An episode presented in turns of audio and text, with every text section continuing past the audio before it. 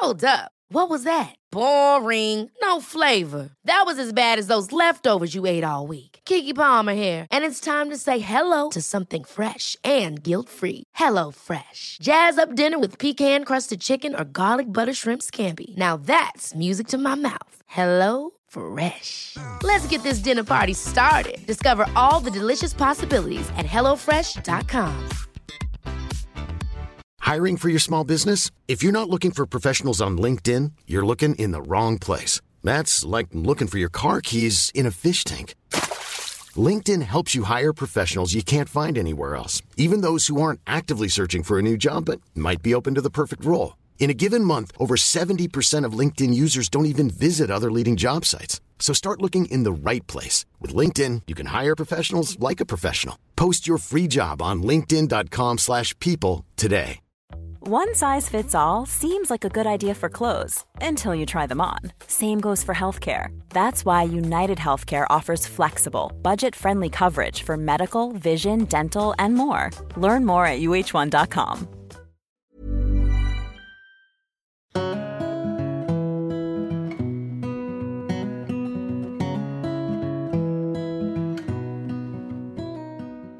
Franck, vous êtes psychologue clinicien exerçant à Singapour. Vous avez suivi de nombreuses formations complémentaires, notamment au TCC, les thérapies comportementales et cognitives, à l'hypnose médicale ou encore à la méditation pleine conscience. Vous êtes également l'auteur de plusieurs ouvrages, dont celui qui nous intéresse aujourd'hui, Aux frontières du vivant, mode d'emploi, comment aider vos proches et vos patients après une expérience de mort imminente. Dans ce livre exhaustif et étayé de multiples études scientifiques internationales, vous nous décrivez ce phénomène qui touche 5% de la population des pays occidentaux. Comment l'envisager hors du paradigme matérialiste auquel adhèrent les sociétés occidentales? Et surtout comment accompagner les personnes qui vivent une EMI. Alors pour commencer, qu'est-ce qui vous a amené dans votre parcours, parce que vous êtes psychologue, à vous intéresser aux EMI et pourquoi avoir choisi d'écrire ce livre? Alors, c'est un, intérêt. Bonjour à tout le monde, pardonnez-moi euh, avant de commencer. Merci de votre intérêt, de votre euh, interview, Carole. Euh, le, pourquoi ce sujet? C'est un sujet, en fait, que j'avais en tête depuis assez longtemps, mais sur un plan personnel. J'avais entendu, comme tout le monde, des, des témoignages d'expérienceurs, comme on dit, c'est-à-dire de personnes qui ont fait des expériences de mort imminente. Et puis, j'étais troublé, en fait, par, par les récits. Euh, cependant, euh, à l'université, j'en ai absolument pas du tout entendu parler. Euh, et, en tant qu'après praticien à l'hôpital ou dans d'autres établissements, non plus. Donc, donc il y avait cette espèce de hiatus, quoi, cette interrogation. Qu'est-ce que c'est Est-ce que ça existe ou pas? Est-ce que En fait, j'étais profane. Je, me posais les mêmes questions que tout le monde. Et donc, j'ai tiré sur le fil. Et en tirant sur ce fil, euh, j'ai commencé en fait à, prendre conscience aussi que moi-même, à des moments de ma vie, j'avais aussi euh, traversé, vécu en fait des expériences de conscience. Alors on appelle ça des expériences de conscience modifiées euh, quand j'étais petit. Et bien sûr, dans des contextes, hein, dans un contexte, en fait, moi j'ai perdu mon père, j'étais tout petit, et dans un contexte en fait de, deuil et de, drame familial, on va dire. et c'est un peu comme ça que j'ai recollé les morceaux et que c'est un sujet qui m'a, enfin, que je me suis approprié, on va dire, euh, très facilement. Et puis vous Parce avez... que passé. Vous avez voulu aller vraiment plus loin, parce que vous avez fait vraiment des, études là-dessus approfondies personnellement. Vous avez écrit ce livre. C'était pas juste un intérêt comme ça. Hein. Ah non, non, mais c'est-à-dire que euh, quand, quand, je creuse un sujet, je le fais de façon assez exhaustive généralement. Donc, euh, donc bah, j'ai commencé, euh, commencé par lire, j'ai commencé par parler avec des personnes euh, qui ont fait des expériences de mort imminente. j'ai moi-même après cherché à faire des expériences de conscience dites extraordinaires ou, non ordinaires. c'est toujours compliqué, hein, les mots sont pas simples, ils sont surtout très connotés. donc, donc j'ai cherché en fait, voilà, j'ai cherché dans tout ce domaine. Et, euh, et puis cette recherche, bah, j'ai envie de dire, je ne pouvais pas ne rien en faire. Je ne pouvais pas juste avoir pris des notes euh, comme ça pour moi. Euh, c'est pour ça qu'arrivé à un moment, en fait, le, livre s'est imposé, simplement parce que j'avais collecté beaucoup, beaucoup d'informations Et, voilà, c'est comme ça que j'en suis arrivé à faire ce livre. Hmm. Alors justement, vous écrivez en, préambule de ce livre que le contexte social dans lequel nous vivons est à prendre en compte dans l'étude des EMI, et vous nous rappelez que dans l'histoire de l'humanité, même récente, les savants se sont souvent trompés. Est-ce que vous pouvez nous en dire plus et nous donner quelques exemples pour illustrer ça? Ah, Je pense qu'en fait, euh, tout est toujours euh, à remettre dans un contexte donné. C'est-à-dire qu'il euh, y, a forcément des choses qui existent, qui seront vraies dans, plein de contextes différents, mais le fait humain, je veux dire, les comportements, les, toutes ces choses-là sont toujours à, remettre dans un contexte donné.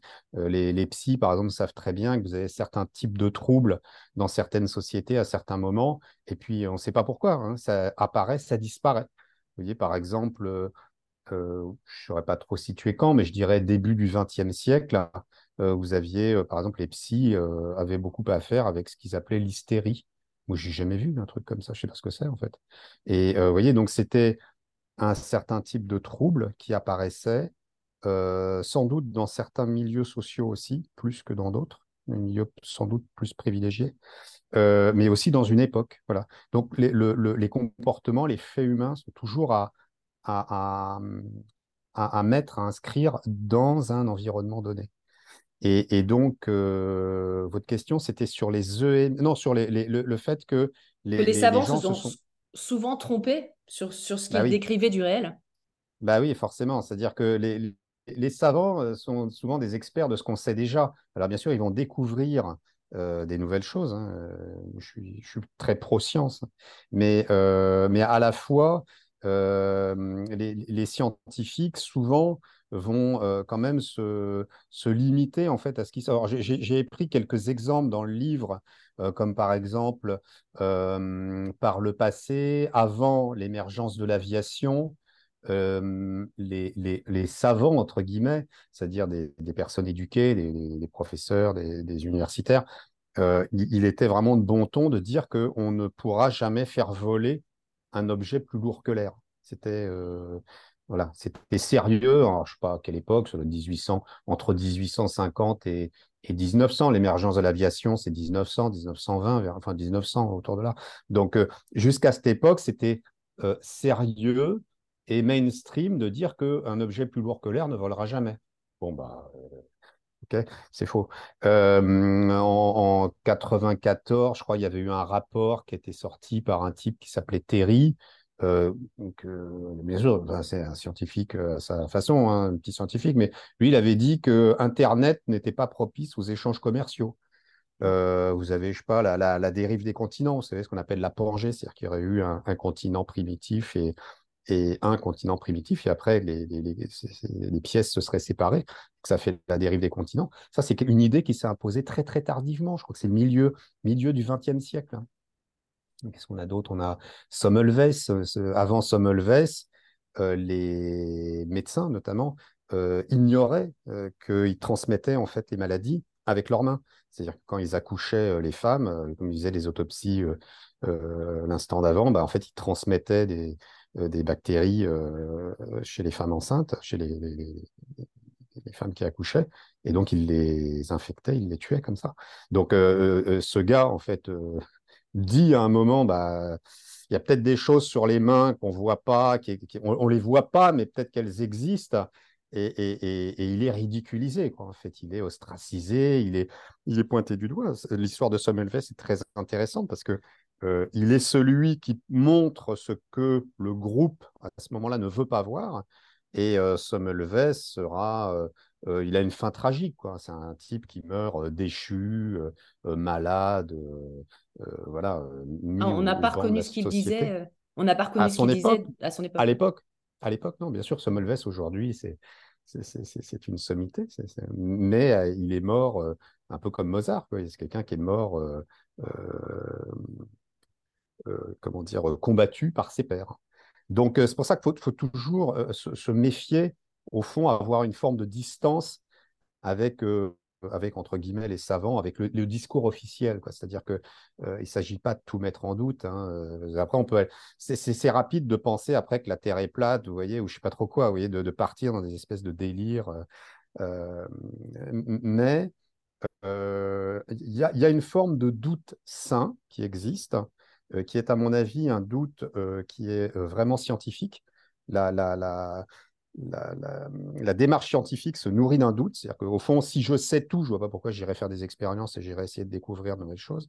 Donc là, moi, j'ai essayé de prendre en fait ce, phénomène de, des expériences de fin de vie euh, par ce petit bout de la lorgnette, en fait, en me disant, ben, je ne sais pas. Et en fait, objectivement, j'ai toujours plein de doutes, hein.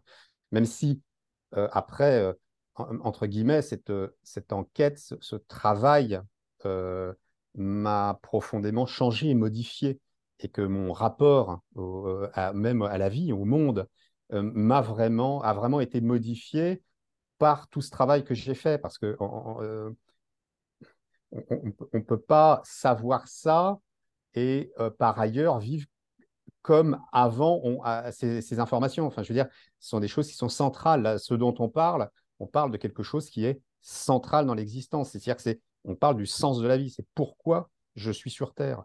C'est-à-dire qu'il y a deux visions du monde. Hein. Il y a une vision qui est matérialiste, qui dit que, sa vision contemporaine, qui dit qu'au fond, je suis là, bah oui, mais j'aurais très bien pu ne pas être là. C'est le hasard, le, comme on dit, le hasard et la nécessité. Et euh, donc ça, c'est la vision matérialiste. Et, donc, au fond, euh, euh, la conscience est le fruit de, de, la, de la biologie. Donc, c'est le cerveau qui fabrique la conscience. Et, une fois que le cerveau s'arrête, bah, il n'y a plus de conscience. Euh, et, puis euh, fin de l'histoire, et, voilà.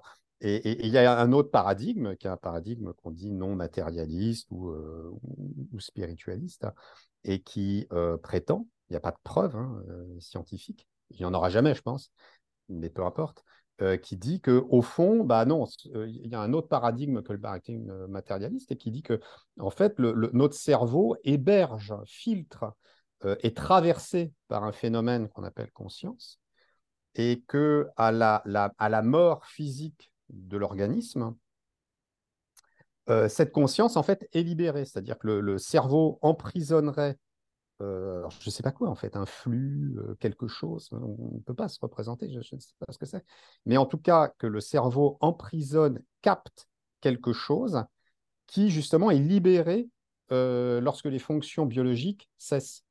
D'où l'explication, enfin c'est l'explication la plus cohérente qu'on a sur les expériences de mort imminente, puisque au fond, euh, on sait qu'on on va faire une expérience de mort imminente, euh, je crois que c'est une vingtaine de secondes après euh, le, comment dire, le cerveau s'arrête de fonctionner, on a un, électroencéphalogramme plat une vingtaine de secondes après les dernières pulsations cardiaques, les derniers battements du cœur. Et, et c'est là, c'est à ce moment-là où possiblement vous avez euh, l'émergence de ces expériences euh, où les gens vont se voir en dehors de leur corps et vont faire des expériences mystiques, éventuellement spirituelles, mais qui ne sont pas des expériences qui ne sont pas compatibles avec la vision matérialiste hein, que l'on partage en Occident depuis. Alors depuis quand? Bah, Depuis au fond, ça a commencé tout ça avec les Lumières, en fait. C'est-à-dire que avant, sans doute que les, gens avaient une vision très, euh, qui n'était pas du tout matérialiste. Quoi. C'est, euh, cette période, c'est 1715, 1789, hein, la, la, la, la, Révolution française, où vous avez en fait l'émergence de cette pensée euh, matérialiste, hein, et où tout doucement, très progressivement, et jusqu'à nous aujourd'hui, on va arriver à, un homme rationnel, à un homme logique, un homme, à un homme qui, au fond, euh, ne peut pas concevoir que quelque chose qu'il n'objective pas avec des appareillages physiques, par exemple, comme des ondes ou choses comme ça, pourrait exister. Voilà. Alors en même temps, en même temps, c'est pas complètement critiquable tout ça, parce que sinon, après, vous êtes à la merci du premier charlatan venu qui va vous raconter n'importe quoi. Vous voyez Donc en, fait, moi, ce que j'essaie d'avoir, c'est d'avoir une posture très euh, médiane. C'est-à-dire, je ne suis pas euh, il n'y a pas une pensée blanche et une pensée noire, quoi, au fond. C'est-à-dire que c'est intéressant d'aborder, je trouve, ces sujets avec, euh, avec de la nuance. Voilà. Alors, et alors, Juste avant de rentrer dans, le vif du sujet de, l'EMI, à proprement parler, vous notez euh, également quelque chose qui est très intéressant, et, même en dehors de ce sujet hein, de l'EMI, qui est l'effet de groupe, et qui empêche euh, bah, beaucoup de gens de réfléchir par elles-mêmes pour ne pas être exclus. Ça, c'est vraiment psychologique. Bien sûr. Et vous décrivez notamment l'expérience de l'effet autocinétique et celle de Milgram. Est-ce que vous pouvez nous rappeler ce que c'est? C'est passionnant. Oui, oui. Ah, ça, c'est des vieilles expériences de psychologie sociale. Euh, euh, alors, l'expérience de, de shérif, l'expérience autocinétique, euh, ça montre que dans des situations ambiguës, dans lesquelles en fait on ne peut pas décider, en fait l'individu va avoir deux façons de procéder. Soit il est seul et il décide au hasard, ou alors il est en groupe et il va se retrancher derrière le groupe pour prendre une décision. Donc, ça veut dire que si, la situation est ambiguë, par exemple, Sheriff, puisqu'il avait le dispositif qu'il utilisait, c'était en fait de pointer une lumière dans du noir. Et en fait, si vous observez, si vous fixez une lumière dans le noir, en fait, au bout d'un moment, vous avez l'impression, c'est une illusion d'optique, qu'elle bouge. Et donc, comme c'est une illusion, elle peut bouger dans n'importe quel sens.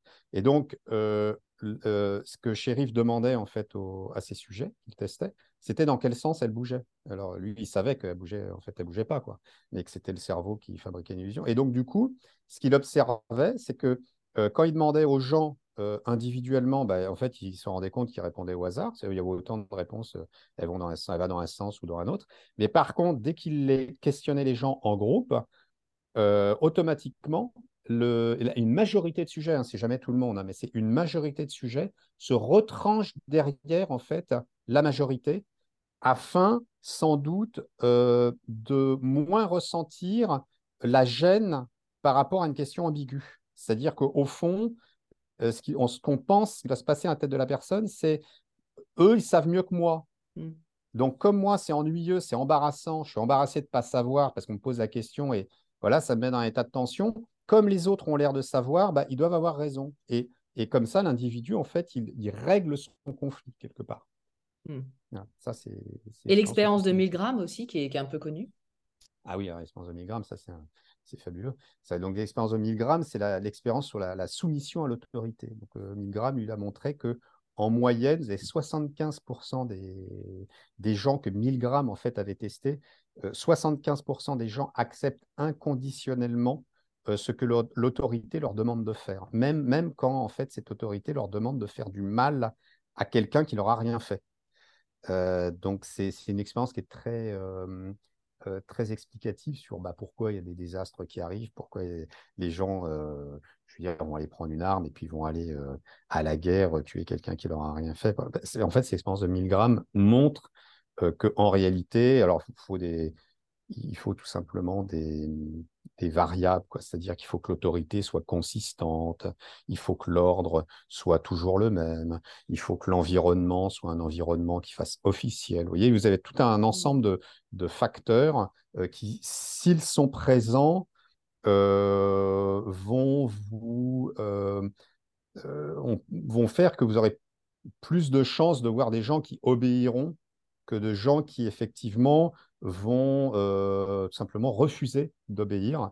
Euh, voilà, et c'est 75% hein, quand même. Ouais. Pareil.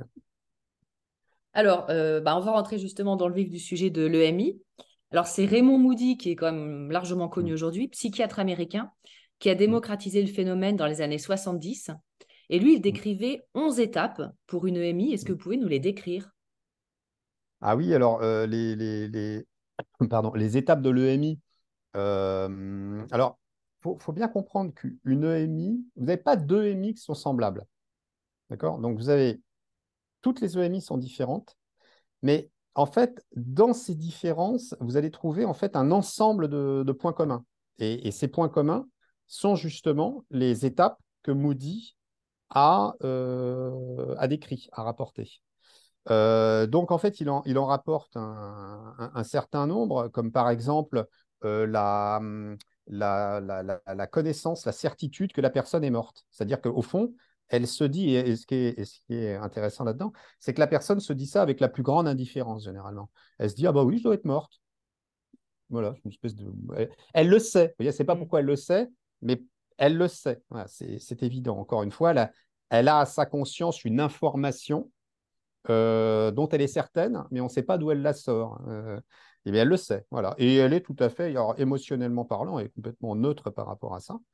Euh, elle va avoir un, sentiment, les gens disent justement indescriptible, de calme, de paix, ce que dans les traditions orientales, sans doute, on, peut qualifier de nirvana. Vous voyez, une sensation de, bonheur absolu, de plénitude totale et complète. Qu'est-ce que vous avez d'autre? Vous avez, donc on a la décorporation. Ça, c'est assez intéressant parce qu'en fait, on a quand même deux types de EMI hein, différentes. On a les EMI avec juste une sortie de corps, où vous avez la personne qui se décorpore et qui observe, qui s'observe elle-même et qui observe l'environnement et qui rapporte, hein, bien sûr, je pense en ça que ce pas des illusions, ce pas des hallucinations, parce qu'elles font des. Elles rapportent j'ai vu telle personne à tel endroit dire ceci, dire cela. Et après, les témoins disent bah oui, c'était vrai. Donc, ça, euh, on a des millions de témoignages là-dessus. Il faut vraiment être borné pour refuser euh, ce fait. C'est un fait, hein. même si on ne peut pas le prouver, encore une fois, de façon scientifique et de façon expérimentale. Mais vous avez ces expériences euh, de, sortie de corps, hein, les, EMI avec OEBE, e, et vous avez quand même un deuxième type d'EMI, elles sont, elles, sont, elles sont quand même très distinctes, qui sont des EMI euh, spirituels, mystiques. C'est-à-dire que généralement, la première étape, mais ce n'est pas obligatoire, vous avez des sujets qui font des EMI sans faire l'OBE, vous voyez, sans faire l'expérience hors du corps, ou directement ils passent dans cette dimension mystique. Euh, mais, le plus souvent, vous avez quand même la personne s'observe d'en de, dehors de son corps. Euh, et elle peut faire des voyages aussi en conscience, c'est-à-dire qu'elle peut aller visiter euh, à 10 000 km. C'est-à-dire qu'en fait, elle a la faculté de se déplacer dans l'espace à la vitesse de la pensée. Donc, si elle pense, elle est à, à Bangkok, si elle pense euh, à quelqu'un qui est à New York ou à Colombo, hop, elle s'y retrouve euh, dans l'instant.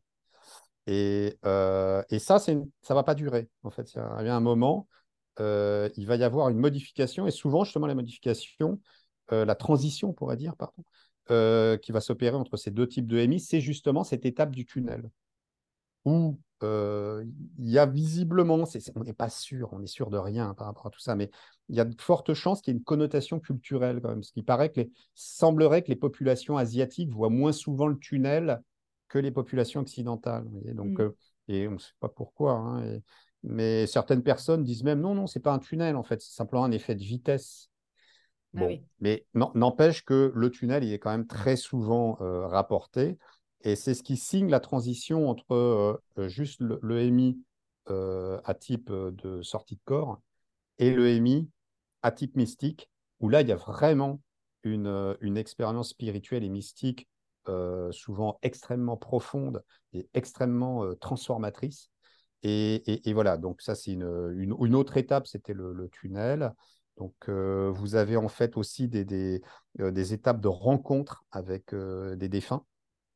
Généralement, ça peut être des défunts, ça peut être des entités spirituelles, euh, c'est-à-dire très très souvent, euh, c'est-à-dire que moi je, ne lis, euh, je, pratique l'anglais, je lis le français, et je ne lis pas par exemple le chinois ou je, tout ce qui n'est pas du caractère latin, quoi, grec et latin. Donc du coup, les, témoignages, par exemple, je ne peux pas, j'ai pas accès en fait à des témoignages de, je sais pas moi, d'hindous ou même de, en langue arabe mais très souvent, euh, dans notre ère culturelle, on va dire, euh, il y a beaucoup, beaucoup de rencontres avec le Christ. Et, même, c'est ça qui est intéressant, chez des gens qui ne sont pas religieux. Mmh. Vous voyez euh, D'où des fois vous avez des conversions après l'EMI. Il y aura toujours, généralement, si la personne intègre son, son EMI, elle, elle, va intégrer la dimension spirituelle et mystique à son existence. Très souvent, vous avez des gens qui se détournent de la religion euh, dans ces aspects dogmatiques, on va dire, mais vous pouvez aussi avoir des gens qui vont euh, devenir, euh, qui vont développer une croyance religieuse, parce que dans leur EMI, ils ont fait une rencontre, justement, alors très fréquemment, enfin, il n'est pas rare d'entendre parler du Christ, des figures Vierge Marie ou des, entités de ce type. Donc voilà, et très très, alors plus souvent des personnes proches décédées, des animaux domestiques, mais des proches en fait, c'est-à-dire des gens Mm. qui ont compté euh, affectivement, des gens qu'on a aimés et déjà décédés. Et ça, encore une fois, c'est quelque chose qui devrait mettre la puce à l'oreille euh, aux sceptiques et aux matérialistes, c'est-à-dire comment ça se fait que si cette expérience est une hallucination, si cette expérience est fabriquée par le cerveau, expliquez-moi pourquoi toutes ces rencontres sont systématiquement des gens décédés. Vous n'avez pas, je dis Oui. bien, je veux dire, des, des témoignages, j'en ai lu, entendu, des centaines ou des milliers, je ne sais pas dire, mais énormément. Il n'existe pas de témoignage où les gens euh, euh, rencontrent quelqu'un qui est vivant. Mm. Hein, c'est- c'est- ça, ça dit quand même quelque chose. Quoi. En fait, vous voyez, arrivé à un moment, il faut, faut déciler. Quoi. C'est-à-dire que euh, vous voyez, euh, si vous jetez un dé, il ne va pas toujours tomber sur la, la, même, euh, la même face tout le temps. Ce n'est pas possible, quoi, en fait. Donc, comment choses, ça se fait? Il y, a- il y a des choses incroyables aussi où, où des gens rapportent j'ai vu ma petite sœur, mais j'ai pas de sœur, mais en fait, elle m'a dit que elle était décédée bien avant ma naissance et mes parents me l'avaient pas dit, par exemple. Et, C'est et ça, ils vérifient c'est qu'effectivement, il y avait bien une petite C'est sœur décédée. C'est ça, c'est ça. Ou les expériences dites de Pickindarienne. Euh, les expériences de Pickindarienne, ces expériences. Euh, c'est un poème en fait américain qui évoque la surprise. Ah, c'est la surprise devant un paysage fabuleux. Et euh, le Pickindarienne, c'est pendant ton EMI, tu rencontres quelqu'un, tu ne savais pas qu'il était mort. Par exemple, ça se passe dans des contextes où il y a des accidents, où en fait on cache à des gens la mort, euh, genre pour qu'ils se refassent, pour qu'ils se refassent la cerise, il ne faut pas lui annoncer de mauvaises nouvelles. Donc on ne va pas lui dire qu'ils sont tous morts. Mais en fait, pendant, il le sait, parce que pendant son EMI, en fait, il a rencontré toutes ces personnes. Mm. Et, et il le sait. voilà. Donc, euh, donc, tout ça sont quand même des faits qui, lorsque vous les mettez côte à côte, euh, devraient, euh, devraient semer le doute. Or, on est dans une époque, enfin, tout le monde préfère dormir. C'est-à-dire que généralement, ça, ne dérange personne voilà, d'avoir ce genre de récit. Et moi, ça m'a vraiment troublé. Voilà, pour ça que j'ai écrit ce livre. Donc, pour, pour, pour conclure sur votre, votre question, vous voyez, vous avez euh, au- aussi des, en étape centrale, vraiment, euh, qui vont impacter l'individu, qui vont le marquer à vie. Euh, vous avez la, rencontre avec l'être de lumière. Donc, un être de lumière qui sait tout sur vous, qui en fait euh, donc euh, euh, va poser des questions en fait à la personne qui fait l'expérience de, l'EMI. Et c'est que ces- questions aussi sont toujours les mêmes à peu près, vous voyez. C'est-à-dire qu'elles sont dans un espèce d'univers sémantique, quoi. Et l'univers sémantique dans lequel la question s'inscrit, c'est qu'est-ce que tu as fait de ton existence? Alors, c'est du style, est-ce que tu as des choses à me montrer? Comment as-tu aimé? Est-ce que tout ça en valait la peine? Est-ce que toutes les épreuves que tu as vécues, euh, ça t'a servi à quelque chose? Voyez? Euh, comment as-tu aimé les autres? Euh, voilà. L'idée, c'est un questionnement sur le sens de la vie. Qu'est-ce que tu as fait de ton, de ton temps sur Terre? C'est ça, en fait. Donc, donc, on a cette, cette phase. Et ah, on a, on a une autre aussi, une autre phase qui qui est vraiment fascinante, qui est la revue de vie. Où, alors, vous avez même des gens aussi dans, des, dans la même EMI qui vont avoir plusieurs revues de vie, ou des gens qui vont faire différentes EMI, ils arrivent. Hein. Vous avez pris des gens, de, le, entre guillemets, le record, je connais une personne qui en a fait trois EMI. Pas mal. C'est incroyable, c'est assez Ouais. incroyable. Et, euh, et donc, les, E- les, la, les revues de vie peuvent être complètement différentes euh, à chaque euh, EMI, différente. Et donc, dans l'EMI, euh, pardon, dans la, la revue de vie, euh, vous avez donc euh, les, points saillants, les, moments qui sont marquants euh, pour l'individu, qui lui sont, où elle, se voit agir. Mais ce qui est vraiment, encore une fois, ce qui devrait mettre la puce à l'oreille chez les matérialistes et les faire douter, c'est que au fond, la, revue de vie va montrer comment on a conduit sa vie, mais avec la perspective des autres. C'est-à-dire que bien souvent, euh, pas automatiquement et pas uniquement, mais bien souvent dans la revue de vie, les gens vont se voir se comporter, vont voir comment ils se sont comportés à certains moments, mais à travers en fait euh, euh, les yeux de l'autre. C'est-à-dire que quand, par exemple, j'ai fait du mal à quelqu'un que je le voulais ou pas, hein, peu importe, c'est pas visiblement, il n'y a pas une histoire d'intention là-dedans. Mais en fait, je ressens le mal que j'ai fait à l'autre. Je ressens son émotion de tristesse, je ressens son émotion de colère, je ressens.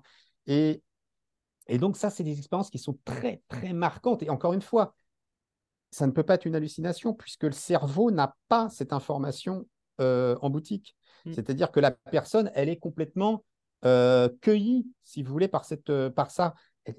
Je n'avais pas du tout imaginé que je pouvais faire du mal en disant ça. Très souvent, vous avez dans les revues de vie aussi des espèces de, de, visions, de compréhension, enfin c'est des visions parce qu'ils le voient, où la personne voit les rapports de cause à effet. C'est-à-dire qu'elle voit, par exemple, quand elle, est, elle fait une, une, vacherie à quelqu'un, et l'effet que ça a sur elle, et après, cette personne, elle va aussi avoir un, d'une certaine manière avec d'autres personnes parce qu'en fait, elle est, elle est euh, euh, comment dire, euh, elle, a, elle, a, ça en elle, quoi, en fait, elle a été blessée. Et, et, les, espèces de, de, chain reaction que ça peut créer, voilà. Et ça, c'est des choses qui sont très impactantes pour les gens, puisqu'en fait, ils comprennent qu'en gros, ils ont une responsabilité. Hmm. Vous voyez, c'est fabuleux, quoi, en fait. Et, et ça, le cerveau n'a pas cette information.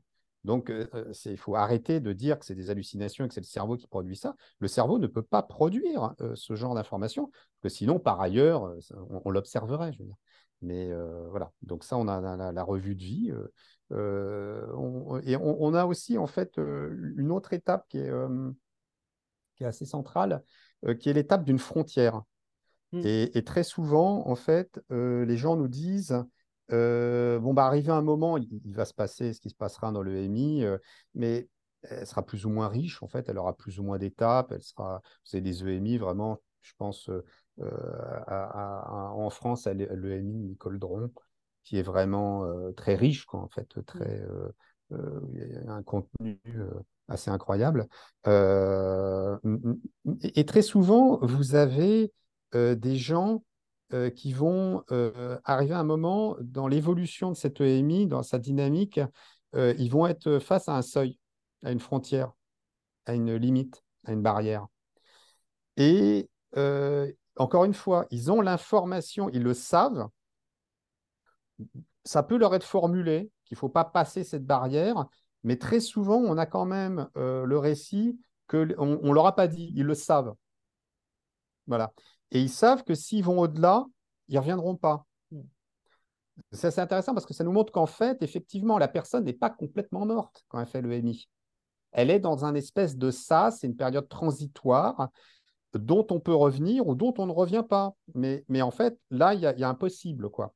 Et hmm. visiblement, euh, lorsque euh, cette... Euh, alors, c'est formulé à certains moments, c'est-à-dire qu'il il est, il est dit toutes ces EMI sont différentes. Ça veut dire que certaines personnes vont s'entendre dire tu n'as pas le droit de, passer cette frontière.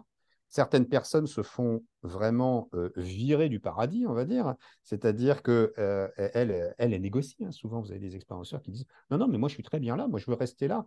Mais non, tu ne peux pas rester là. Et pourquoi je peux pas rester là? Par exemple, on lui montre ses enfants. Ben voilà, regarde, tu vois ce qui va se passer, les enfants euh, devant le cercueil de la personne. Donc, elle réalise, quoi. Elle se souvient, en fait, de sa vie terrestre. Et elle se dit, ah, bah oui, effectivement. Et, là, hop, d'un coup, on voit que l'expérience se transforme et revient dans son corps, quoi. Et, euh, mais vous avez certaines personnes à qui il est laissé, euh, comme une espèce de de libre arbitre, quoi, au fond. On dit, qu'est-ce que tu veux faire? Tu peux revenir, mais tu peux partir aussi. C'est, voilà, tu fais ce que tu veux, au fond. Donc, en fait, il n'y a, pas de, a pas de règle à ce niveau-là, mais il est vrai qu'on a souvent euh, euh, et, dans je ne sais quelle tradition, euh, vous avez, c'est peut-être bien, je ne sais pas laquelle, vous avez cette, fameuse rivière, le Styx. Vous voyez S-T-Y-X, mmh je ne sais pas d'où ça sort ça. Mais la rivière, le Styx, c'est justement le, la rivière qui sépare les vivants des morts.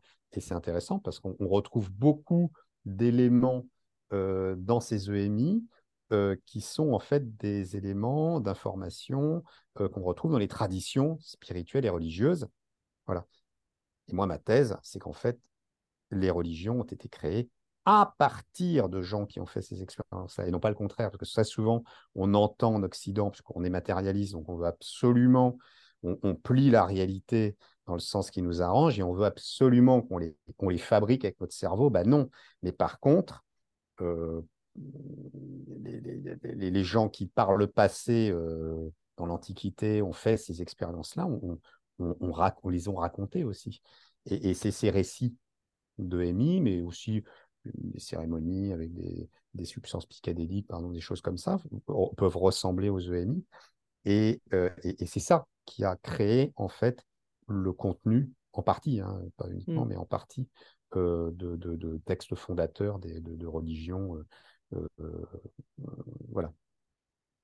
Donc sur les, les, étapes, après, ce n'est pas des sciences exactes, donc du coup, vous allez toujours trouver une personne qui va éventuellement rajouter une étape ou une autre. Ou, voilà. Peut-être que la dernière, au fond, je ne me rappelle plus vraiment si Moody l'avait l'avait décrite comme ça, mais c'est le retour en fait dans son corps. Quoi et qui est tragique. Quoi. oui. là où les gens ne se rendent pas compte de ça, mais c'est la, la, tragédie est là. Quoi. La tragédie n'est pas dans le MI. Le MI, c'est une expérience bah, qui, qui, est dure, qui, peut être vraiment très, très éprouvante parce qu'on revient. parce qu'on revient. Et là, euh, qu'est-ce qu'on va faire de cette expérience et, et, et, c'est terrible, quoi, en fait. Hein. Et les gens vont mettre des années parfois à, intégrer ça. Alors, certains, euh, en fait, vont euh, l'intégrer facilement, mais pour d'autres, ça va être difficile. Hein. Pour d'autres, vous pouvez avoir une période de 10-15 ans où ils vont être vraiment euh, en fait entre deux. Quoi, en fait. C'est-à-dire que c'est un peu comme un papillon, vous voyez, une, chenille de papillon. Enfin, il faut qu'ils fassent leur mue, quoi, en gros, et, qu'ils quittent leurs vieux habits, leur vieille personnalité, et, et qu'ils se transforment. Mais c'est comme toute transformation, c'est affreusement douloureux, quoi, en fait. Et euh, voilà. Et donc, on pourrait mettre ça aussi en étape, hein, au fond. Oui. Alors l'intégration, on va, on va y revenir euh, un peu plus tard. Euh, il y a une des particularités aussi euh, de l'EMI, c'est le rapport au temps qui change mmh. complètement et une espèce de mmh. forme d'omniscience. Est-ce que vous pouvez mmh. nous, expliquer ça? Oui, bah, ce qui est rapporté dans, les, EMI, c'est qu'effectivement, les, gens disent qu'il n'y a plus de temps. C'est-à-dire qu'il y a des gens qui ont l'impression d'avoir vécu des années et des années pendant leur EMI.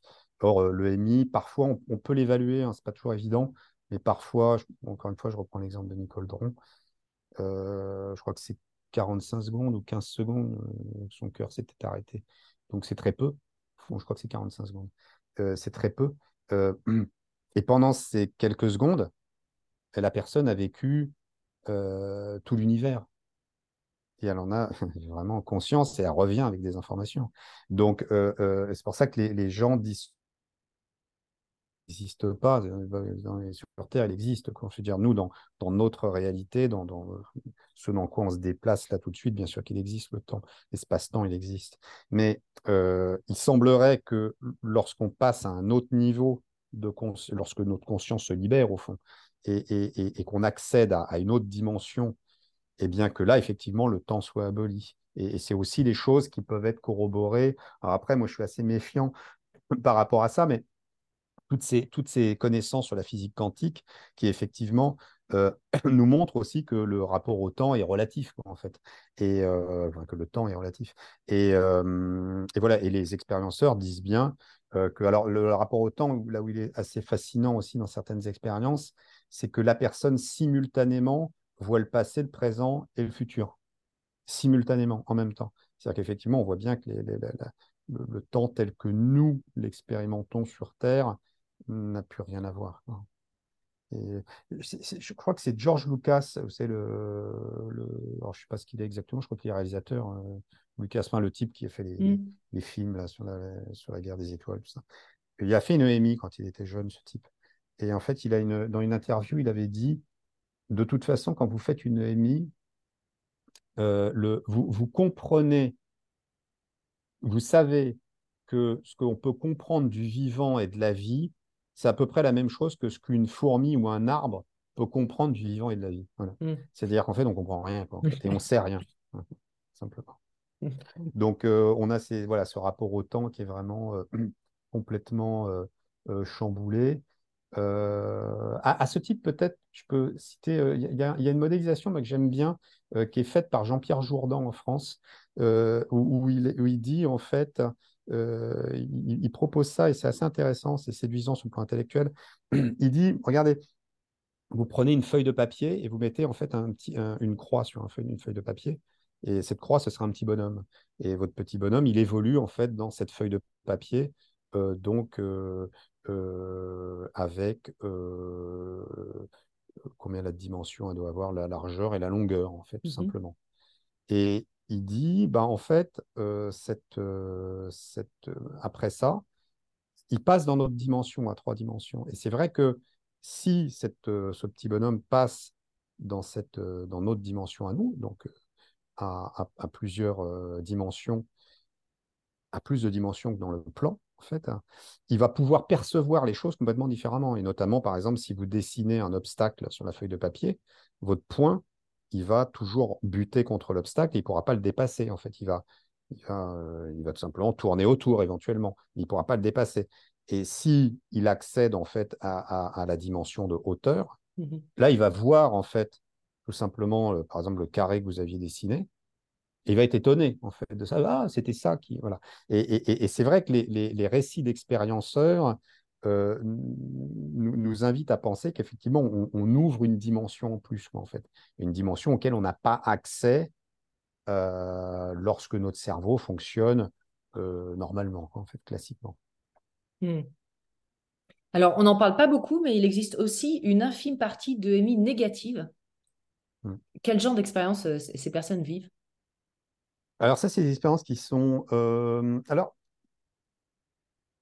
il y, a une forme de... C'est compliqué. Déjà, c'est compliqué pour les gens de parler de leur EMI.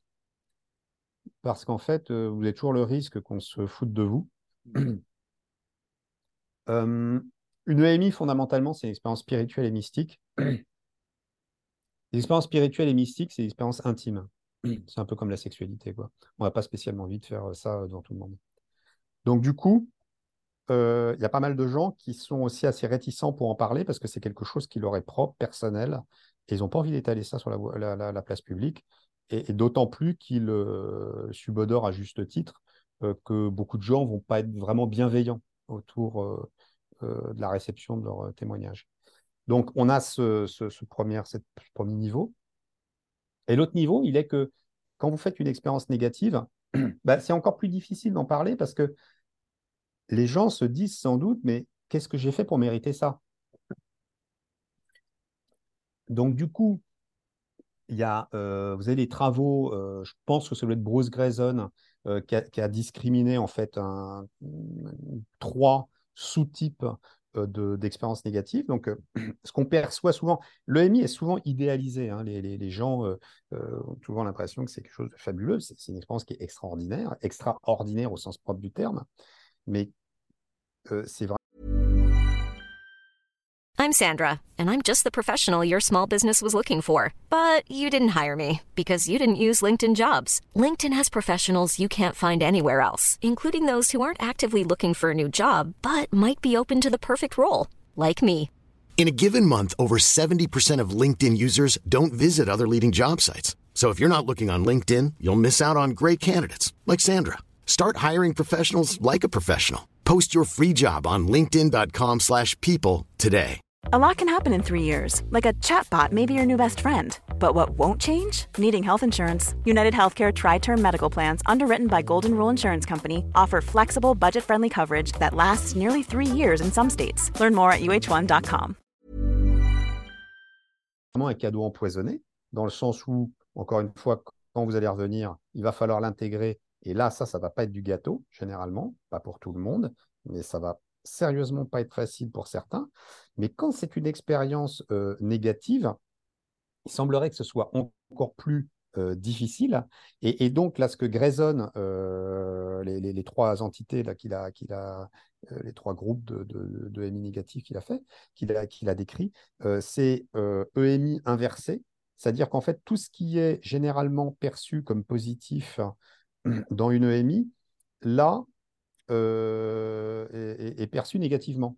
Mmh. C'est-à-dire que, par exemple, euh, vous allez fréquemment, pendant une EMI, euh, des gens qui vont voir, par exemple, un petit point de lumière et le point de lumière va grossir, ils vont s'approcher de la lumière pour arriver justement à l'être de lumière dont on parlait tout à l'heure. et ça, généralement, c'est fait, fait sans crainte, quoi, sans anxiété.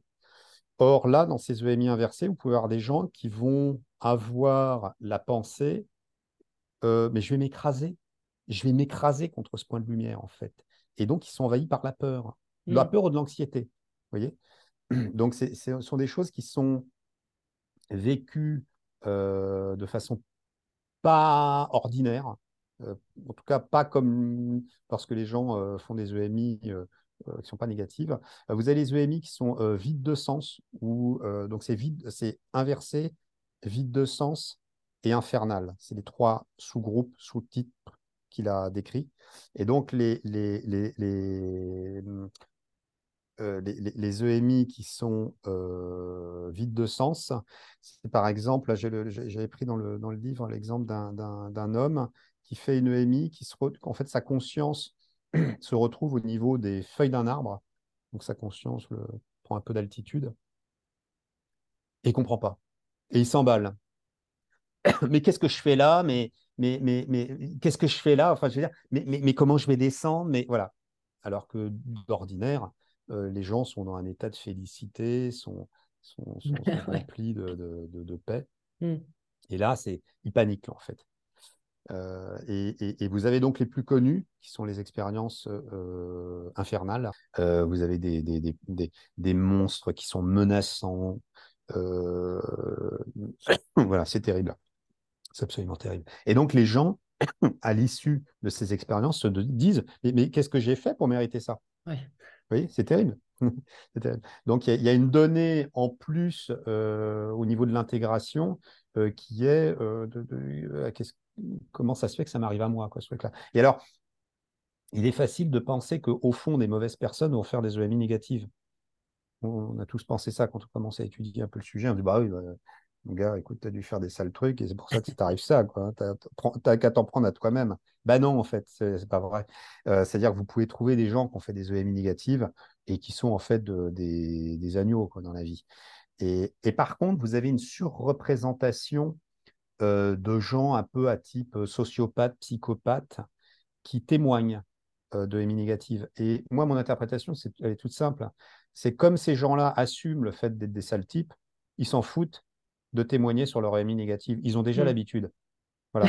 Donc c'est pour ça qu'on a dans les témoignages une surreprésentation. On a ce qu'on appelle en, en, en psychosociaux un, un- un biais de population. On a un biais de représentation. Mais ça ne dit rien, en fait, euh, Mm. fondamentalement, euh, de la nature des gens qui font ces expériences. Il semblerait que ce soit vraiment ventilé euh, de façon aléatoire. quoi. En fait, on ne sait pas pourquoi. Euh, vous avez même des gens qui vont faire une EMI un jour, enfin une expérience négative, Mm. et qui pourront vous rapporter une EMI classique par ailleurs. Voilà, c'est très mystérieux. Peut-être, alors peut moi, quand j'ai fait la- la- le, le travail, il y a une hypothèse quand même que j'avais du mal à réfréner, à refouler. C'est que je me disais qu'au fond, peut-être hein, il y aura un petit bout d'explication, en tout cas c'est une hypothèse, euh, un bout d'hypothèse explicative. euh, il peut être intéressant de, réfléchir à ça. C'est-à-dire qu'au fond, on a l'impression quelque part que dans les EMI négatives, il y a quelque chose qui se déploie mal ou qui se déploie pas. Ou alors que c'est focalisé sur quelque chose. Et un peu à la manière, quand vous faites des expériences psychédéliques avec des, des substances psychédéliques, vous pouvez avoir à des moments ce qu'on appelle des bad trips, euh, qui, qui font donc avoir une expérience, un vécu très désagréable, très, très, euh, qui déclenche beaucoup d'anxiété. Et il est possible que quelque chose de l'ordre de, de- de l'anxiété ou d'une forme de retenue chez le sujet empêche en fait l'expérience de, de l'EMI en fait classique de se déployer complètement ou Mm. alors au sujet de pénétrer d'autres dimensions. Je me dis qu'il y a quelque chose peut-être peut-être hein, de, de l'ordre d'un- d'un- d'une forme de, ouais, de, de retenue, de, je sais pas comment dire, d'anxiété, de pudeur, de voilà, qui peut-être ferait que euh, c'est tout à fait Mm. euh, voilà, fruit de mes pensées. quoi. Alors, il y, y a des cas de EMI qui sont euh, tout à fait intéressants. C'est les EMI des enfants et les EMI des personnes qui sont aveugles de naissance. Parce qu'on a ces enfants qui peuvent revenir avec des informations dont ils ne pouvaient pas avoir connaissance euh, pendant leur, leur vie sur Terre, on va dire, et des aveugles qui décrivent des choses qu'ils qu'ils ne peuvent pas voir dans la vraie vie, on va dire, et qui là les décrivent comme s'ils avaient eu des yeux. Ouais, tout à fait. Tout tout à fait. Euh, je crois que sur les, les EMI d'enfants, celui qui, euh, qui a fait le, le, le, travail le plus intéressant, euh, c'est un, un d'eux, c'est Melvin Morse. Melvin Morse, notamment, il avait fait dessiner beaucoup d'enfants qui ont fait des EMI et en fait, on voit que euh, dans les représentations graphiques euh, picturales de, de, de, l'EMI, puisque l'enfant euh, il est préverbal, en fait, il ne parle pas bien, il maîtrise mal le langage. En fait, son dessin, il est exactement le même que le récit d'un expérienceur. C'est-à-dire qu'il va faire, par exemple, il va mettre de la lumière, mmh. il, va, il va dessiner un espèce de bonhomme, un, espèce de tétard, même en fonction des stades de développement de l'enfant, le, la représenter, le schéma corporel, il est, ce qu'il est. Et donc, euh, euh, eh ben, il va dessiner euh, deux bonhommes, quoi, en fait. Donc, on, voit qu'il a, il a, sans doute fait cette expérience où il s'est où il est sorti de lui-même, il s'est vu de l'extérieur. Donc, en fait, on, voit à travers ces dessins que, encore une fois, que ce n'est pas la culture qui, modèle, qui, induit cette expérience. parce que des enfants préverbaux euh, vont, à travers le dessin, en fait dessiner euh, les mêmes choses que des adultes euh, rapportent par ailleurs. Donc ça aussi, ça devrait quand même tilter les gens.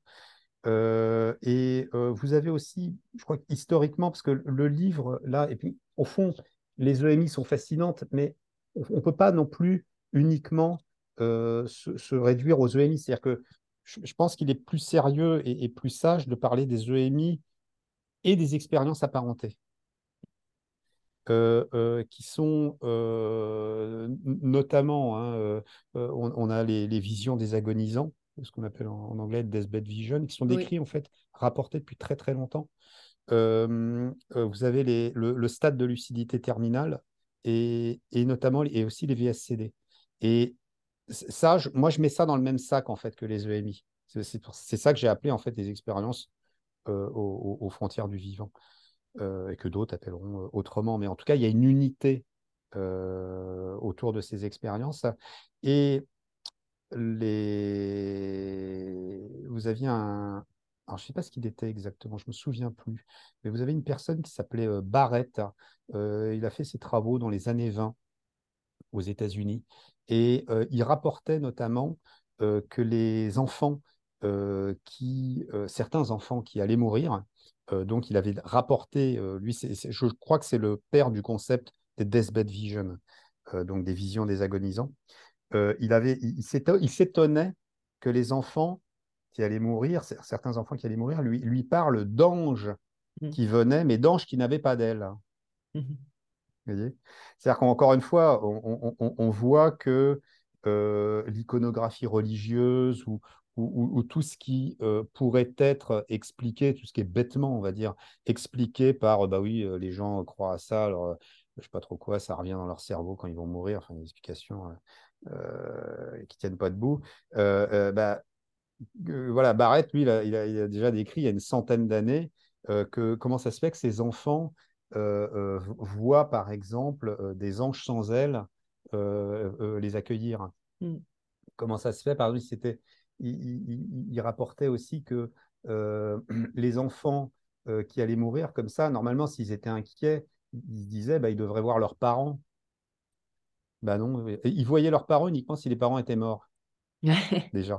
Comme, tout à l'heure, mm. Voilà, qu'on revient toujours à ces... Mm. Donc, il y, a une unité vraiment dans ces, dans ces phénomènes. Et, et voilà. Donc, ça, c'était sur votre question sur les, les EMI d'enfants. Hein. Et les EMI d'aveugles, ah oui. les aveugles, les, EMI d'aveugles.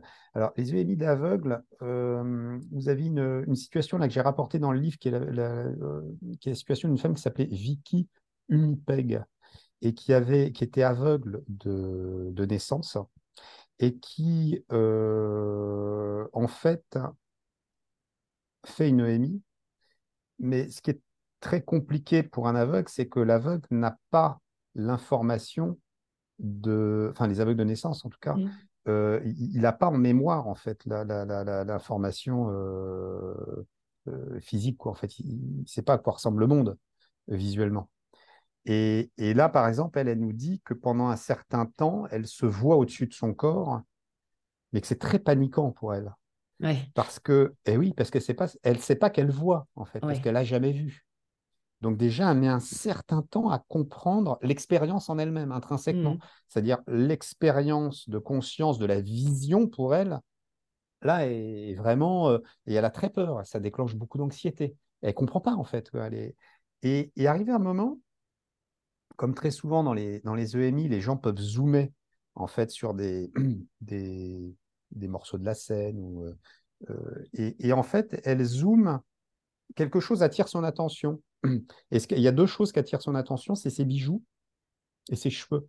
Parce que ça, elle les touche régulièrement. Et elle les met, elle les défait, ses bagues. Et, et c'est là où elle commence le, le- le- le- le- la réflexion de mais c'est peut-être moi, en fait. Mhm. C'est peut-être moi. Euh, commence à, à- à- à- à faire jour. Et, et- et voilà. Et donc, elle, elle- elle- elle va décrire, en fait, euh, précisément des choses qu'elle aura vues. Or, elle ne voit pas. Elle n'a pas de nerfs optiques. Enfin, elle a des nerfs optiques, mais les nerfs optiques ont été endommagés et ils sont absolument euh, pas fonctionnels. Quoi. C'est- ça peut pas être, elle peut pas avoir vu, quoi, objectivement. comme si elle n'avait pas Dieu, quoi, en fait. Donc, euh, donc là aussi, euh, comment ça se fait qu'une personne qui n'a pas de, de, de- la vision peut voir hein, subitement? Et après, euh, euh, après, vous avez d'autres témoignages. hein, euh, vous avez le témoignage d'une femme aussi qui avait été euh, très maltraitée dans un hôpital et aveugle euh, et euh, volée. Lui avait volé, je sais plus quoi, sa montre ou un effet personnel. Et elle voit le soignant faire ça. Ah Elle oui. voit le gars. Et elle peut le décrire. Après, elle dit Ouais. euh, c'est tel type, il est comme ça. voilà. Et, et personne ne comprend rien, quoi, en fait. Mais la réalité fait que euh, le- ils vont voir le gars, ils disent bah, écoutez, euh, cette dame qui dit ça. Et le mec avoue. Ouais. Le gars dit Hmm, oui, ok, d'accord. Donc, euh, donc voilà. euh, autre, autre élément euh, qui vient, qui vient étayer le fait que non, la conscience n'est pas fabriquée par le cerveau. La conscience est hébergée par le cerveau. Et euh, lorsque le cerveau cesse de fonctionner, la conscience se libère du corps physique et accède donc euh, à autre chose, un, un autre état de conscience qui est beaucoup plus vaste. Et, euh, donc, aveugle, pas aveugle, enfant, pas enfant. Melvin Morse ira jusqu'à dire que lui rapporte, alors après, on manque de, da- on manque de données hein, là-dessus, hein, vous voyez, parce que tout, tout le monde fait euh, sa petite cuisine sur son petit réchaud, hein, parce qu'il n'y a pas de fond, il y a, pas de, il y a, il y a peu de crédit, on va dire. euh, c'est mieux qu'avant, mais voilà, il n'y a, pas les.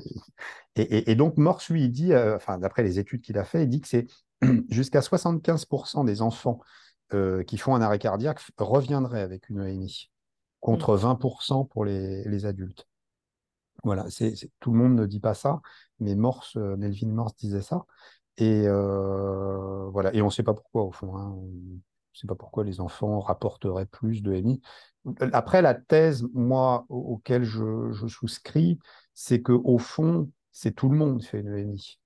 Mais par contre, euh, on ne sait pas pourquoi certains reviennent à la conscience ordinaire avec l'information, avec le souvenir, et d'autres pas. Ça, c'est quand même euh, aucune idée de pourquoi euh, certains vont garder l'information de l'EMI et, et certains l'oublieront, en fait.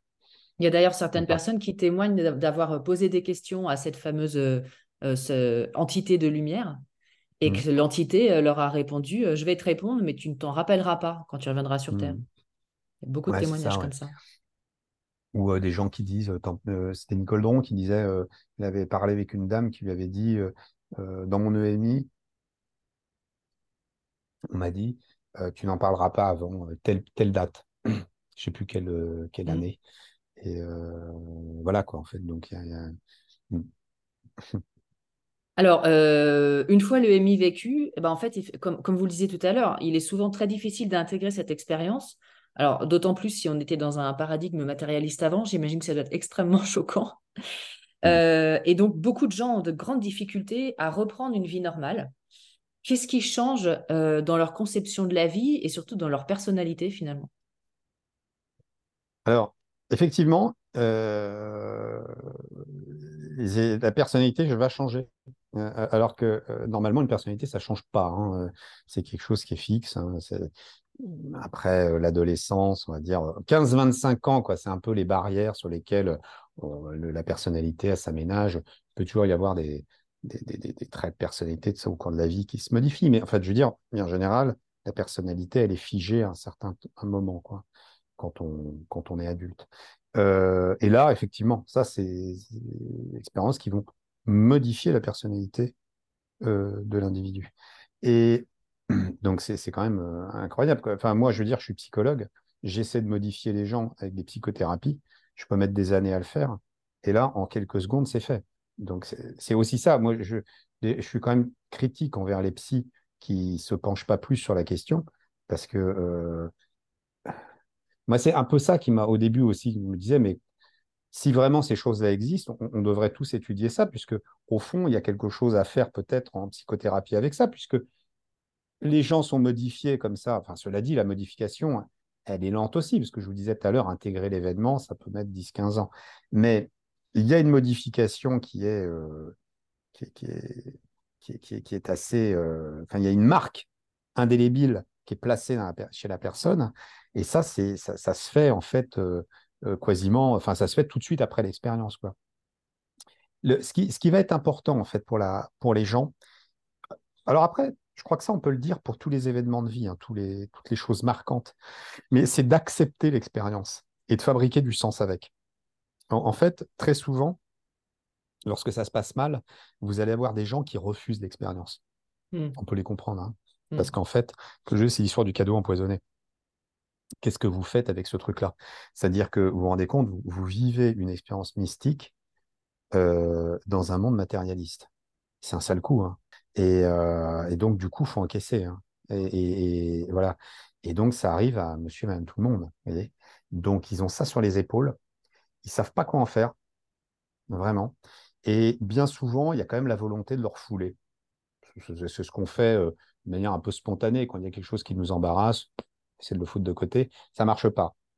Il y a, je crois que c'est Pierre-Jean Roulet qui s'appelle, monsieur, euh, un Français qui a fait une, ENI. Alors lui, il a une, une description, je trouve, fabuleuse de l'ENI par rapport à ça, ce que je suis en train de dire.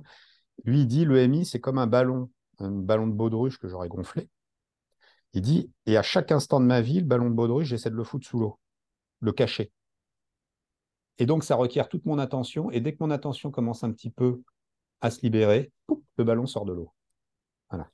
C'est hmm. ça, vouloir cacher le MI. Donc, c'est mission impossible. Vous n'y arriverez pas. Donc, c'est pour ça que moi, je pars du principe de dire aux gens, bah, écoutez, il va falloir accepter. Quoi. Même si je suis d'accord, hein, vous avez le droit de me dire que vous acceptez pas. Quoi. Je veux dire, mais in fine, vous ne ferez pas l'économie de ce truc-là.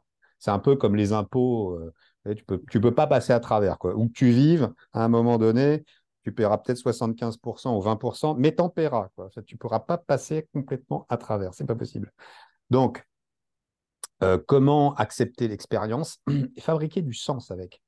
C'est-à-dire que fondamentalement, euh, la personne va devoir recomposer son existence avec toutes les informations qu'elle a reçues pendant le MI.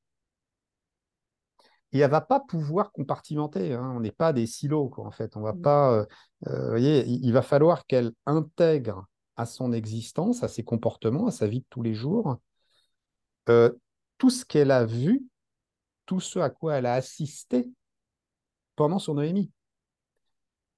Donc, souvent, je, pense à cette femme là qui avait dit à Bruce Grayson euh, très furieuse, la femme d'un expérienceur. J'ai épousé un fermier du Midwest et je me retrouve avec un pasteur. Voilà, c'est toute, cette transformation euh, d'une personne qui va aller d'un état à un autre, où, où, sa personnalité va complètement changer. Et donc, du coup, accepter l'expérience, fabriquer du sens avec, c'est-à-dire comment la personne va intégrer cette information à la personne qu'elle est déjà et comment elle va transformer tout ça qu'est-ce qu'elle va faire en fait avec cette, euh, avec euh, cette information, avec cette expérience? Pourquoi est-ce que ça lui arrive? Comment, comment elle va vivre dans une société matérialiste en ayant fait une expérience mystique et spirituelle, autrement qu'en vivant comme un, comme un, comme un ermite? Et Comment elle va vivre avec les autres au milieu de cette société matérialiste sans en partager les valeurs, puisqu'on voit que les personnes vont se détourner notamment de ce qu'on appelle le matérialisme, pas au sens philosophique comme on l'entendait auparavant, mais je veux dire le fait, le, Homo sapiens aujourd'hui, ça se limite à euh, l'iPhone, Internet, euh, vous voyez, toutes ces, toutes ces conneries-là. Quoi, en et fait, hein. consommer. Et, et consommer, voilà. merci. Le, le, le, mot, le maître mot, c'est la consommation. Donc, du coup, là, la personne, elle va complètement shifter par rapport à ça. Elle va, elle va faire une révolution. C'est progressif, mais en, tout cas, ça va pas être du jour au lendemain, mais elle va complètement tourner le dos à ces valeurs artificielles qui sont fabriquées par la société pour se recentrer sur quelque chose qui lui est plus propre au fond, mais qui est le fruit de l'EMI, de cette expérience. Et, euh, donc, euh, donc elle, peut, elle, est obligée de faire avec, et elle est obligée de composer avec ce changement.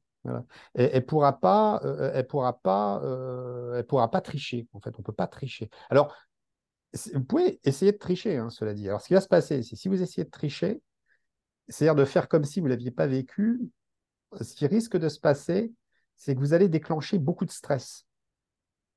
Un peu comme l'histoire de ce que disait euh, Pierre-Jean Roulet avec son ballon. Vous essayez de le foutre au fond de l'eau. Donc, c'est beaucoup d'efforts. Et donc, ce qu'on sait en psychopatho, euh, maintenant assez prouvé, c'est que le stress fait décompenser les maladies mentales. Donc, si vous aviez des prédispositions à n'importe quoi, il y a plein de trucs sur lesquels on est prédisposé et on ne le sait pas, des troubles anxieux, euh, éventuellement des troubles de l'humeur, enfin, certains oui, des troubles bipolaires par exemple, ou même des trucs plus graves comme des psychoses. Oui, ça peut être complètement enfoui chez certains sujets. Ça, a pu apparaître à un certain moment de la vie, être compensé par euh, une vie saine, on va dire, par des traitements biologiques, par de la psychothérapie éventuellement, tout ça, ou, ou, un, un, peu de tout ça, ou chaque élément, peu importe, mais la personne peut, euh, peut très bien voilà, avoir une, forme de vulnérabilité sur le plan de la psychopathologie, alors là, elle va décompenser à un moment ou à un autre, puisque cet effort pour refouler ce mmh. qu'elle a vécu euh, passera pas à travers les mailles du filet. Quoi. Donc, donc du coup, euh, du coup, voilà, ne, pas tricher, quoi, accepter en fait euh, cette chose. Il y a d'autres choses aussi. C'est comment je peux me rendre utile envers la communauté tout en, continuant à intégrer en fait cette, euh, expérience. C'est dans les. Bruce Grayson euh, aux États-Unis a modélisé euh, des types d'accompagnement psy, les psychiatres. Hein. Il a modélisé des, accompagnements psy pour aider les gens à intégrer l'expérience. Et c'est au fond la dernière étape. La dernière étape, c'est avec mon EMI, comment je vais aider la communauté, les autres? Comment je vais me rendre utile?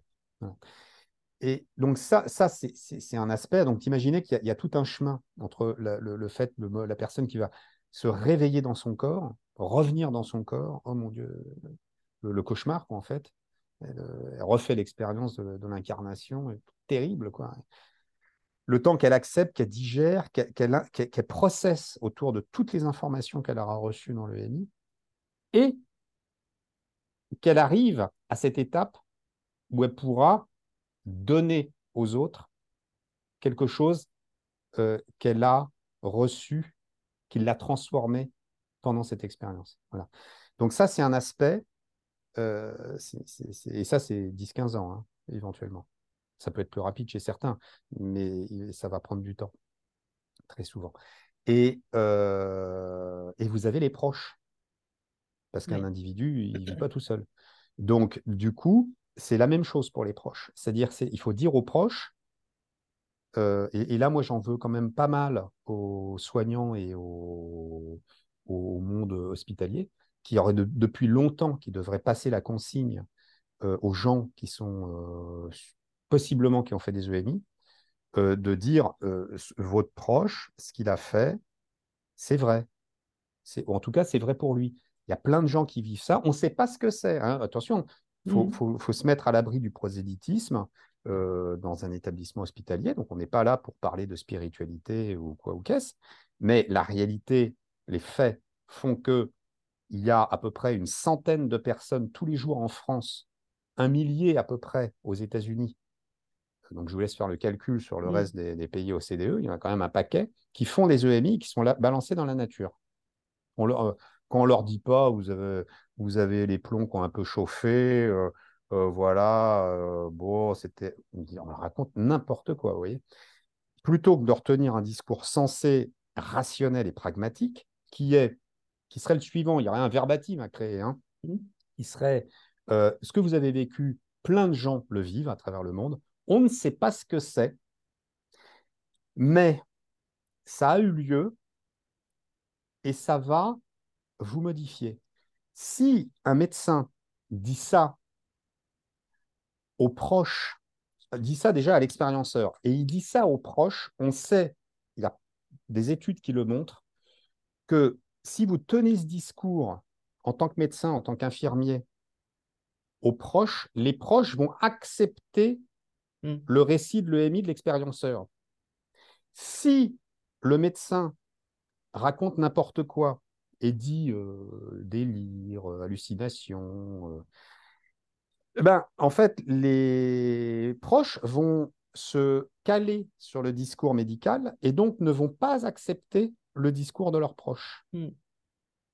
Donc, il est central que dans les établissements hospitaliers, on ait un discours rationnel sur ce type d'expérience et sans entrer dans le détail, puisqu'on on ignore la nature de ces expériences. On ne sait pas ce que c'est. moi, moi, j'ai un parti pris, mais qui m'appartient en tant qu'individu. Après, voilà, ce sont des expériences mystiques et spirituelles. Quand j'ai dit ça, c'est pas un parti pris, ça, c'est une description. Mais on, peut en rester là euh, en, disant aux gens dans un hôpital, hein, euh, euh, si on est professionnel de santé, on peut tout à fait dire ça aux gens et avoir un discours de vérité aux proches en leur disant, vous savez, il va être modifié. Il va être modifié. On ne sait pas comment, on ne sait pas le temps que ça va prendre, mais on sait que les gens qui font ces expériences-là ne pourront pas faire fi de cette expérience, ne pourront pas faire comme si elle n'était pas, elle n'existait pas. Et donc, euh, et donc, il va falloir faire avec. Et donc, votre proche, soit vous l'accompagnez dans le changement, si vous ne l'accompagnez pas, il sortira de l'orbite euh, familiale ou de l'orbite du groupe. Et vous ne gagnerez pas. Mm. Pourquoi?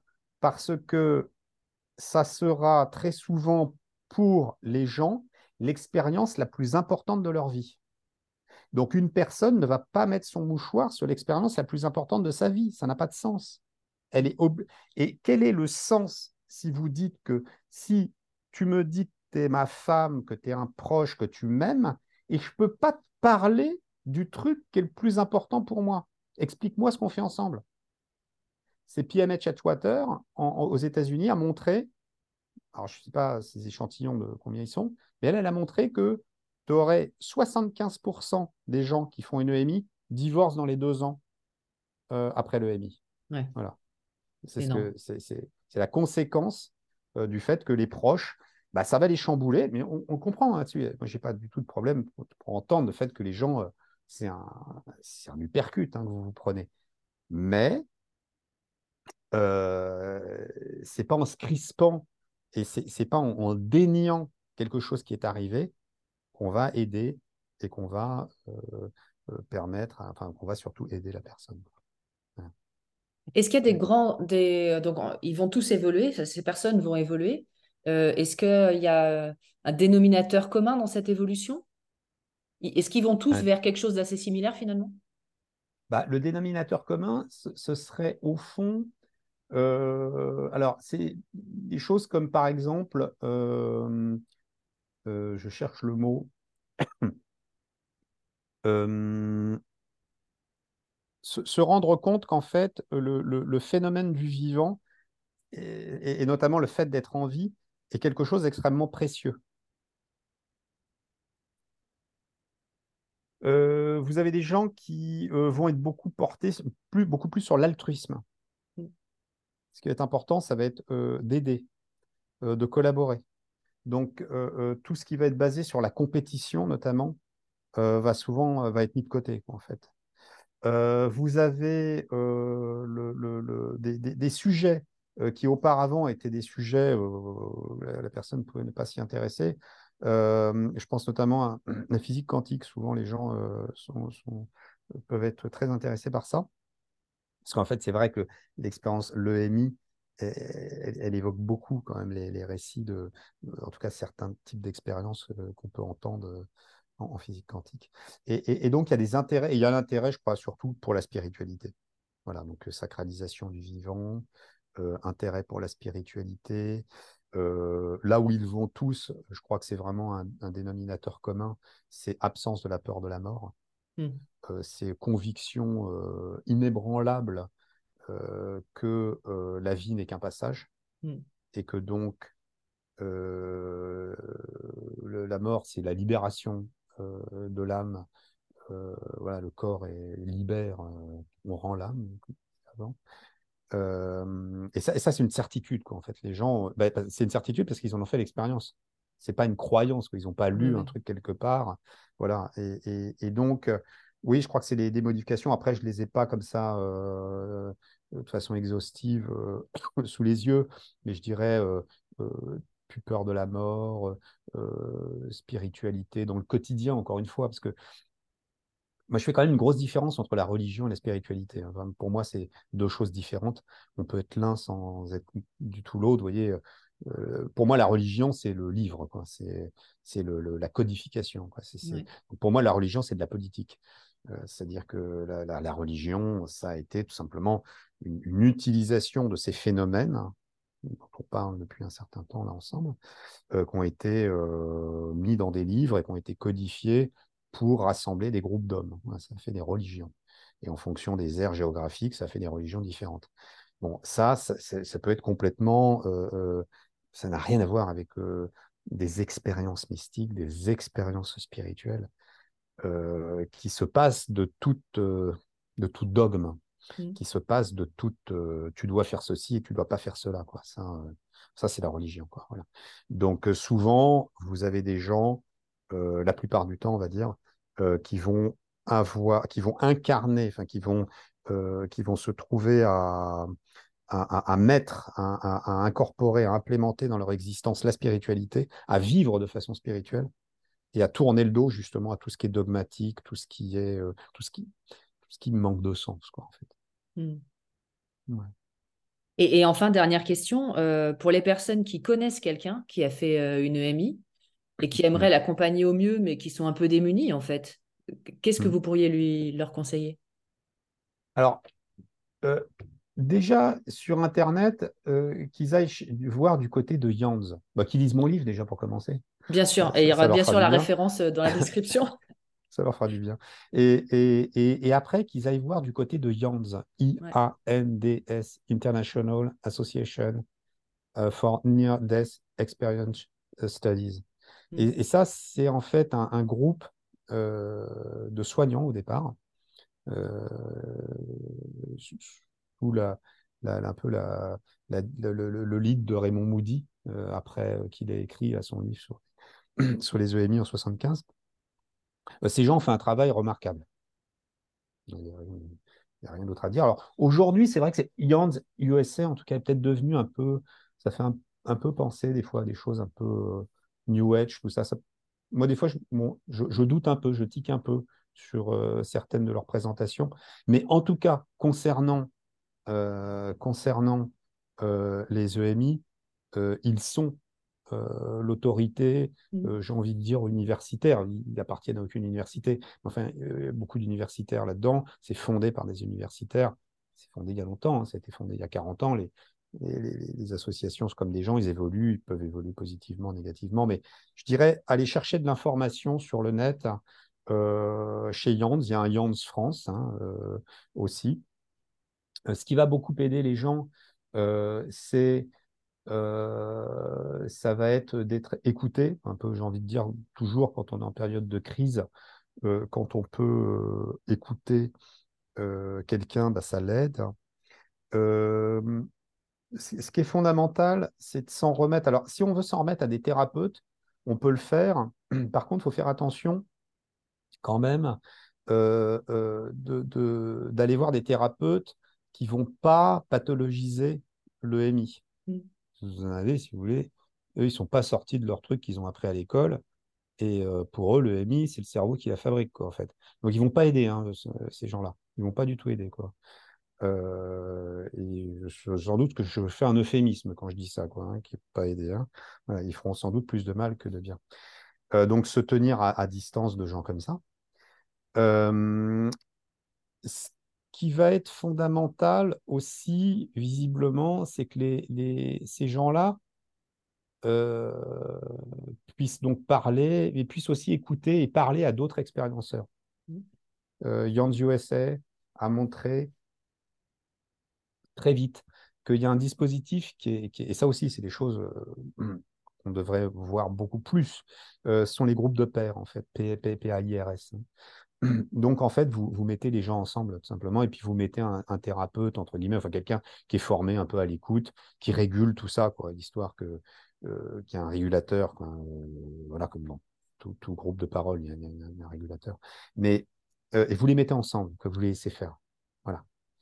Et, ça, c'est très aidant, parce qu'en fait, ils vont se supporter. C'est du groupe d'autosupport. Mmh. Et, et, ils se comprennent bien, parce qu'ils ont fait la même expérience.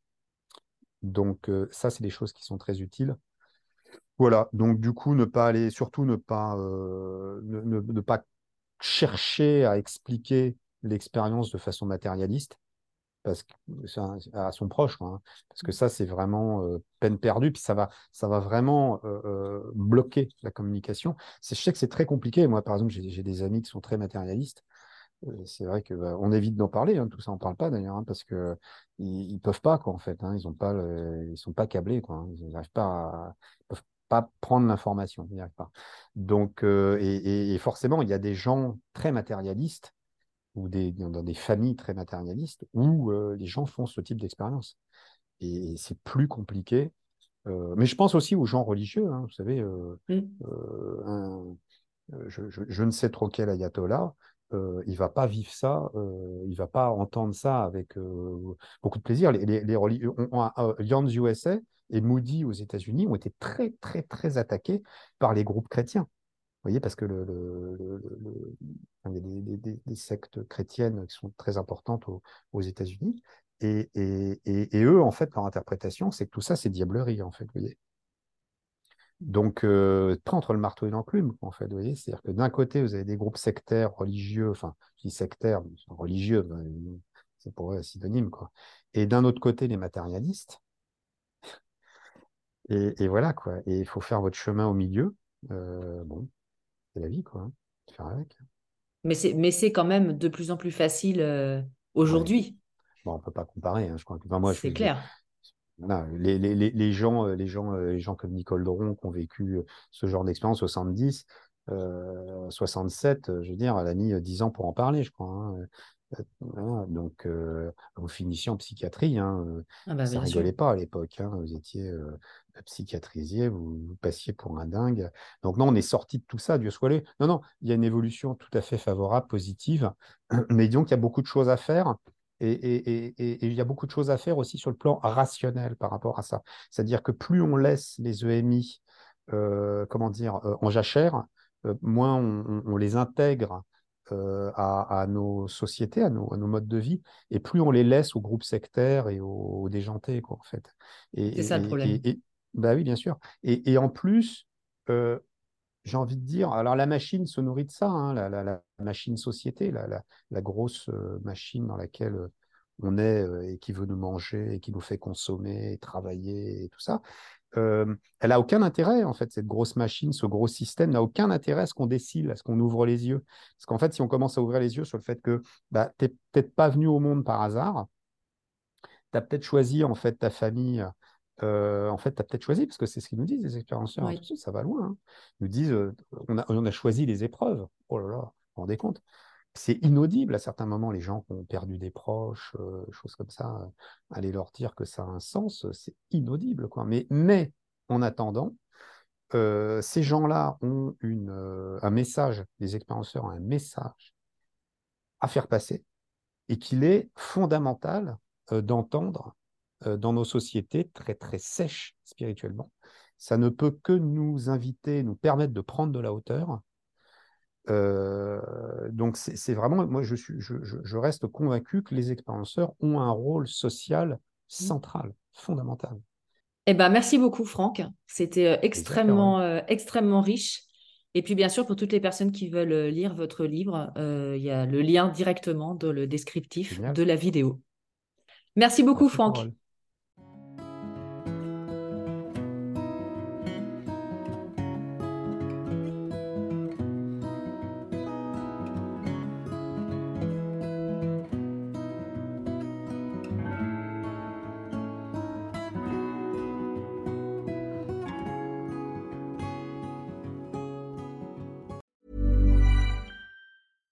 Ever catch yourself eating the same flavorless dinner three days in a row? Dreaming of something better? Well, HelloFresh is your guilt-free dream come true, baby. It's me, Kiki Palmer. Let's wake up those taste buds with hot, juicy pecan-crusted chicken or garlic butter shrimp scampi. Mm. Hello Fresh. Stop dreaming of all the delicious possibilities and dig in at HelloFresh.com. Let's get this dinner party started. Imagine the softest sheets you've ever felt. Now imagine them getting even softer over time. That's what you'll feel with Bowl and Branch's organic cotton sheets. In a recent customer survey, 96% replied that Bowl and Branch sheets get softer with every wash. Start getting your best night's sleep in these sheets that get softer and softer for years to come. Try their sheets with a 30-night guarantee. Plus, get 15% off your first order at bowlandbranch.com. Code BUTTERY. Exclusions apply. See site for details. Planning for your next trip? Elevate your travel style with Quince. Quince has all the jet setting essentials you'll want for your next getaway, like European linen, premium luggage options, buttery soft Italian leather bags, and so much more. And is all priced at 50 to 80% less than similar brands. Plus, Quince only works with factories that use safe and ethical manufacturing practices. Pack your bags with high-quality essentials you'll be wearing for vacations to come with Quince. Go to quince.com/pack for free shipping and 365-day returns.